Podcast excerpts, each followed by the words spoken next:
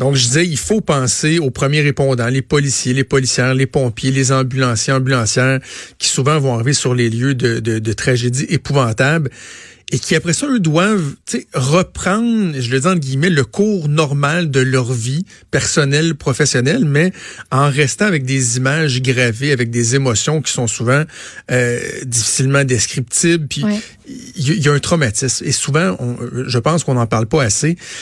Et le hasard fait que euh, il y a quelques jours, le 16 octobre, il y a une ancienne policière de la GRC euh, José Kierry, qui a publié un livre aux éditions de Mortagne, c'est dans la, collection Fait vécu, qui s'appelle Flashback. Elle parle de sa carrière à elle, de la fin abrupte de, sa carrière, justement, euh, après euh, avoir cumulé bon nombre d'événements assez incroyables.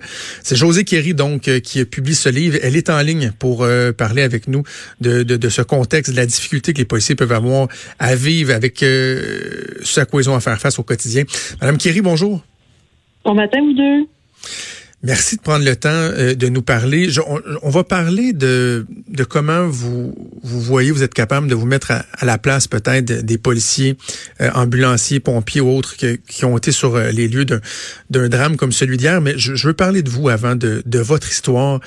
Vous, en novembre 2015, euh, pas, en novembre 2015, pardon, en 97, vous avez vous avez réalisé un rêve, en tout cas ce que vous croyez de votre rêve, qui était de devenir policière euh, pour la GRC.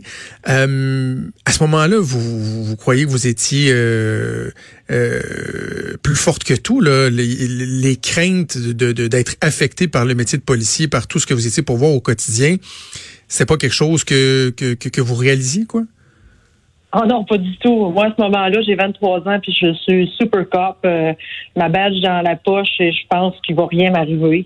Euh, je suis au-dessus de tout ça. Je pense, premièrement, on m'enseigne pas ça à l'école de police. Euh, je, non, vraiment, je m'en vais faire ma job. je suis affectée dans une communauté très violente, puis ça m'inquiète même pas. je me dis que rien, rien, il va rien m'arriver, ça arrive juste aux, aux autres ces choses-là.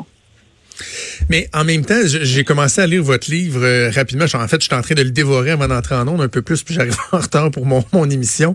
Euh, dans votre parcours, avant même de devenir policière, vous avez eu une épreuve personnel, une espèce de traumatisme où justement vous avez été mis face à une mort potentielle, puis votre réaction sur le coup, elle avait pas, elle, vous avait pas rassuré, mais ça, il y avait pas une petite lumière qui avait allumé de vous dire, hum, peut-être qu'il y a des éléments avec lesquels je, je serais inconfortable dans le travail de policier? Oui, c'est une tentative de suicide d'un proche. Et à ce moment-là, j'avais dit, oh, je ne serais pas, parce que c'est moi qui est arrivé sur les lieux. Et je me suis dit, euh, j'ai dit au policier qui, qui, qui a répondu à l'appel que je voulais, c'était mon rêve d'enfant d'être une policière, mais que je ne ferais pas ça. Puis il m'a dit, ben non, ben non. Quand on, on est quand on est redevenu policier, on se met une carapace, puis ça nous affecte pas comme ça t'affecte aujourd'hui. Fait que je l'ai écouté, puis j'ai continué mon rêve de d'enfant finalement. Votre première journée de travail pour la GRC au Nouveau-Brunswick, déjà là, il y a eu un, événement assez traumatisant. Oui, c'était, j'avais l'appel. Euh, malheureusement, je n'étais pas armée parce que j'avais commencé le lendemain à travailler. J'avais aucun outil de travail sur ma ceinture. Puis on m'a appelé comme renfort. Et puis euh, je pensais que c'était une joke, là, ça se pouvait presque pas. C'était une personne qui était atteinte par balle d'un épaule avec un émeute euh, sur la réserve autochtone là-bas où je travaillais. Et quand je suis arrivée, ben c'était euh, finalement une scène très désolante. La, balle était dans la tête euh, du, du, sujet et y avait une dame qui frappait dans le sang. C'était c'était atroce comme scène. Puis moi, j'ai décidé à ce moment-là que j'allais j'allais pas continuer d'être policière parce que j'avais vraiment trop peur de la mort. Puis la scène était vraiment atroce. Mais j'ai continué 20 ans.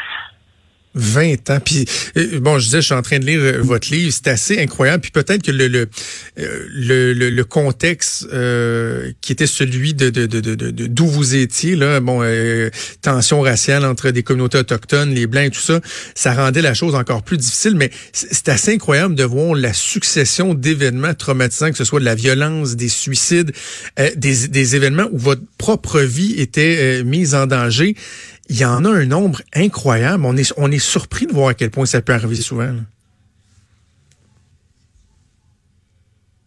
Est-ce que Mme Kerry est là? On dirait oh, qu'on. Euh, est-ce qu'on a perdu la ligne? Je l'ai perdu, elle peut nous rappeler dans. Oui, je sais oui Mme Kerry. Ah, OK. on vous avait perdu. Bon, donc je disais, euh, c'est assez, on, reste, euh, on reste quand même impressionné de voir à quel point il y a une addition de ces événements-là incroyable. Ça arrive beaucoup plus souvent qu'on le pense, des événements très violents, le suicide, des événements où votre propre vie est mise en danger. Ça arrive souvent. Là?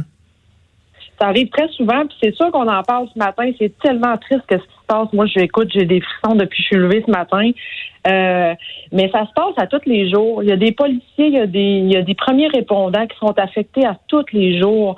Euh, c'est pas toujours médiatisé qu'est-ce qui se passe, mais oui, justement, quand tu décroches quelqu'un euh, euh, qui s'est pendu, que tu que tu interviens, que tu pars avec des petits-enfants dans ton manteau parce que là, le père il est en train de vouloir tuer la mère puis tu essaies de sauver les enfants d'une scène euh, horrible. Euh, j'ai écrit un blog, sur mon blog ce matin, euh, ça fait partie de la job, mais non, ça fait pas partie de la job. On est hmm. des humains, tu sais, on est des papas, on est des mamans. quand on arrive à la maison, ben on peut pas dire on laisse tout ça au poste, puis après ça, on s'en va à la maison, puis on continue notre petite routine c'est pas vrai. Euh, en tout cas, dans mon cas, c'était pas vrai. Euh, j'ai été beaucoup atteint par ces par ces événements-là. C'était des traumas que je n'appelais pas ça des traumas à ce moment-là. Je savais même pas qu'est-ce que c'était un trauma. Mais euh, effectivement, c'est tout qu'un job. Mais, mais en même temps, c'est quand même vrai qu'il y, euh, y, a un aspect inévitable, dans le sens que ça fait partie de, notre réalité, c'est-à-dire des, des morts violentes, des situations qui sont euh, problématiques, qui peuvent être dangereuses pour les corps policiers. C'est inévitable. Là où il faut faire attention, c'est justement de pas penser que ben, ces gens-là sont policiers, euh, ils vont vivre avec, ils vont, ça fait partie de, leur quotidien. Donc, au niveau de la préparation, parce que je veux qu'on parle de ce qui se passe lorsqu'il y a des événements traumatisants, mais la préparation, lorsque vous êtes formé, est-ce que ça, on l'aborde suffisamment? Est-ce qu'on sensibilise suffisamment les policiers? Soit d'un, à leur dire, ben, euh, assurez-vous que vous êtes, euh, vous êtes capable d'en prendre dans la mesure de, ce qui est acceptable ou de, préparer euh, les policiers suffisamment à ce qu'ils vont vivre concrètement dans, la réalité? Ben moi, je peux pas, peux pas vraiment commenter présentement ce qui se passe parce que ça fait quand même 23 ans que je suis allée à l'école de police, puis non, ça se faisait pas. Euh, puis je peux un peu commenter. Je suis allée dans un cégep donner une conférence l'année passée, puis les jeunes après la conférence continuaient à, à me parler dans le corridor, puis ils étaient super intéressés. Puis il y a un jeune homme qui m'a beaucoup touché, qui m'a dit, écoutez, madame, ça fait trois ans que j'étudie pour devenir policier. J'ai appris à mettre des menottes, j'ai appris à le code criminel, j'ai appris tout ça, mais il y a personne qui m'a appris à prendre soin de moi. Il n'y a personne qui m'a dit que ça, hmm. ça pouvait exister, le trouble de stress post-traumatique. Puis le, jeune homme pleurait.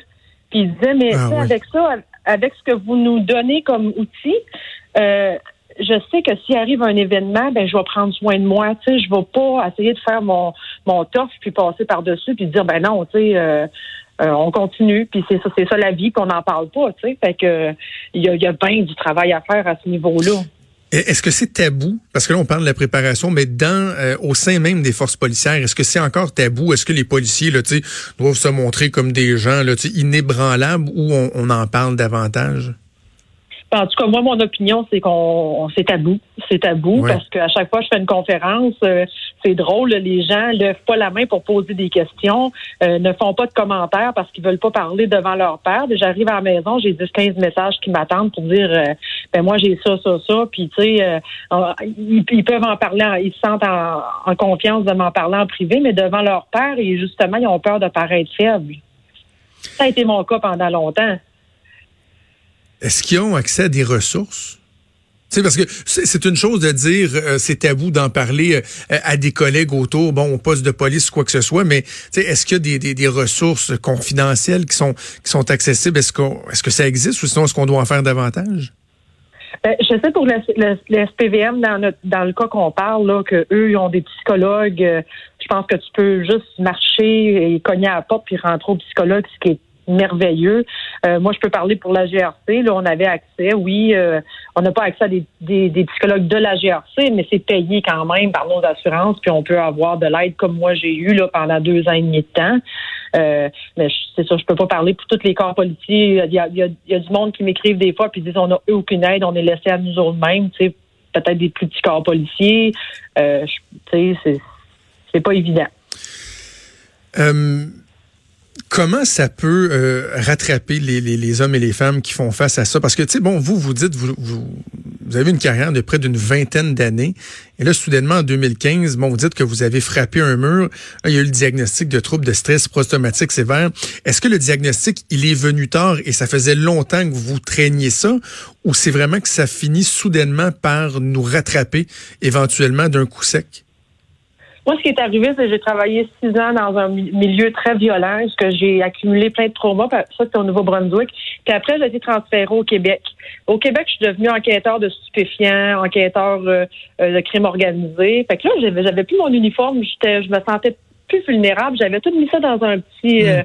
dans un petit tiroir, tu sais, puis je me suis dit OK, moi je vais par en avant puis j'oublie tout ça. J'ai fait 13 ans comme ça et puis euh, après ça, j'ai été transférée au terrorisme comme chef d'équipe et à ce moment-là, euh, j'ai vu des images horrifiantes, horribles et puis ça c'était la goutte qui a fait déborder le vase et tout est revenu. Tout est revenu. Les flashbacks sont arrivés. Je voyais des pendus partout, des traces de sang après le mur chez nous. Euh, les cauchemars sont arrivés. Je criais la nuit, je vomissais. Je ne ah comprenais pas ce qui se passait. J'avais aucune idée de ce qui se passait avec moi. Moi, je me pensais juste fatiguée. Et là, il y a un psychologue extraordinaire qui m'a dit non, non, non, non, non, José, t'es pas fatigué, tu souffres de troubles de stress post-traumatique. Je mais c'est quoi ça? Tu sais, je savais même pas c'était quoi. Ouais.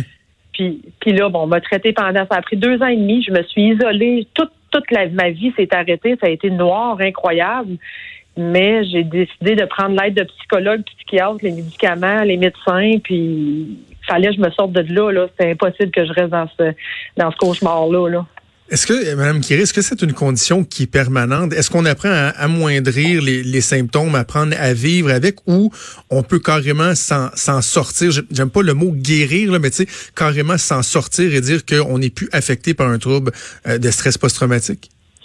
Ben moi, là, je parle pour moi parce que je sais qu'il y en a qui vont sauter sur leur chaise quand je vais dire ça, mais moi, je pense que j'en suis guérie. Ça fait un an que j'ai pas de symptômes. J'ai fait des traitements spécifiques pour mes traumas.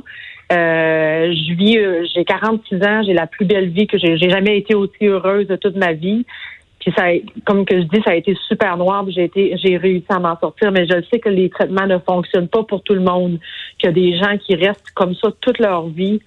Mais de mon côté, je suis vraiment, vraiment chanceuse. Je suis capable de, de de regarder le cover de mon livre parce que c'est tous mes traumas qu'il y a sur le dessus de mon livre, tu sais, puis de la regarder, puis pas pas vomir ou si un an et demi passé, j'aurais pas été capable de regarder ces images-là, ça aurait été impossible. Mais ah je les ai traités un après l'autre. Puis aujourd'hui, ben, je vis une belle vie, puis ça va bien. Puis je veux en parler parce que justement, on n'en parle pas assez. Est-ce que ça peut se prévenir? sais, bon, évidemment, là, on pense aux, aux, premiers répondants qui sont arrivés sur les scènes euh, de la tragédie hier dans, dans Schlaga Maisonneuve. Vous, c'est revenu euh, une quinzaine d'années plus tard.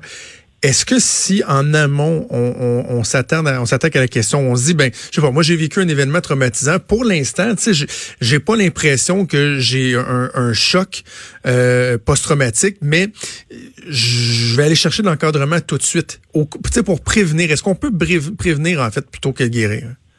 Ah, moi, c'est clair, clair, clair que si j'avais su ce que je sais aujourd'hui, euh, c'est pour ça que j'en parle de trouble de stress post-traumatique avant que ça devienne un trouble. Euh, c'est un choc post-traumatique et on est, oui, on est capable. Faut aller voir un psychologue, faut aller voir quelqu'un pour en parler, pour essayer de placer ça à bonne place dans le cerveau, parce que c'est pas à bonne place. Quand c'est pas normal que tu te couches puis tu fais des cauchemars, c'est pas normal que tu revois les scènes euh, après des mois et des mois. On peut pas vivre comme ça. Fait d'aller chercher l'aide tout de suite, même si on n'est pas certain qu'on est affecté, selon moi, c'est la meilleure chose à faire. Donc, si j'avais, si je vous invitais à lancer un message euh, aux gens qui ont été touchés par ça hier, parce que bon, là, vous en parlez à la radio, vous avez l'occasion de faire euh, différentes entrevues. Le message que vous lancez à ces gens-là, c'est de, de, de, de, ne pas étouffer les, les sentiments qu'ils ont eus, de ne pas hésiter rapidement à aller chercher de l'aide, j'imagine? Ah, tellement, tellement. Puis les gens autour, là, c'est ça, c'est un message que je veux lancer. Les gens autour, soyez là pour eux autres. Ils vont s'isoler, ils voudront rien savoir de parler à personne, mais laissez-leur savoir que vous êtes là. C'est tellement important parce qu'à un moment donné, ils auront besoin de vous autres, puis vous serez là. Ça, c'est euh, le message chez les confrères, consoeurs. Tu sais, ce matin, il y a une consoeur qui m'a écrit, qui m'a dit, écoute, je suis rentrée sur le chiffre, ça, s'était passé. J'ai trouvé des, des, des, euh, des, gars, des filles qui pleuraient comme des bébés, du monde qui sont forts. Hmm. Puis, tu sais, euh, c'était désolant dans le poste ce matin, tu sais. Fait que, euh, ben, c'est mon conseil, c'était soit là pour eux autres, écoute-les, soit juste là, tu sais. puis les personnes qui ont vécu ça, absolument, allez, allez allez parler, euh, isolez-vous pas, c'est la pire des choses à faire. Là. Après ça, on embarque dans un engrenage, puis c'est dur à s'en sortir. Si on, prend bien soin de soi, qu'on va chercher l'aide, qu'on est euh, alerte aux, différents symptômes, aux indices, est-ce que ça peut être un beau métier quand même, celui de policier? Parce que, tu sais, dans la balance, il y a des fois où les policiers vont avoir un impact significatif sur la vie des gens, vont sauver des vies, vont, tu sais, est-ce que dans la balance, on est capable d'en retirer du positif pour certaines personnes puis de se dire, ben, c'est un métier qui vaut la peine d'être fait? Tellement. C'est pour ça que j'ai continué pendant toutes ces années-là, parce que j'étais passionnée par mon travail. Si j'avais été chercher de l'aide, je serais encore là. Moi, je voulais faire 35 ans, je voulais être la big boss de la GRT.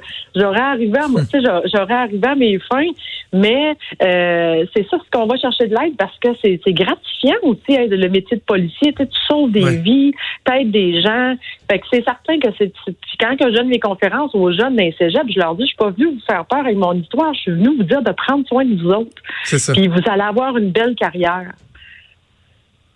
Ben, José Kerry, euh, merci. Merci de témoigner, de, de partager. Je pense que c'est très utile pour les gens, les premiers répondants qui euh, qui sont à l'écoute, euh, de savoir que d'un, il y a moyen de s'en sortir, mais aussi d'être sensibilisé à l'importance d'agir, de, d'écouter les différents symptômes. Je rappelle que votre livre Flashback, paru aux éditions de Mortagne dans la collection Fait vécu est disponible depuis le 16 octobre. C'est tout récent. J'ai commencé la lecture. C'est vraiment très, très, très intéressant. merci. Merci, José Kerry, de nous avoir parlé. Je vous remercie. Bon courage à tout le monde qui nous écoute. Merci, au revoir.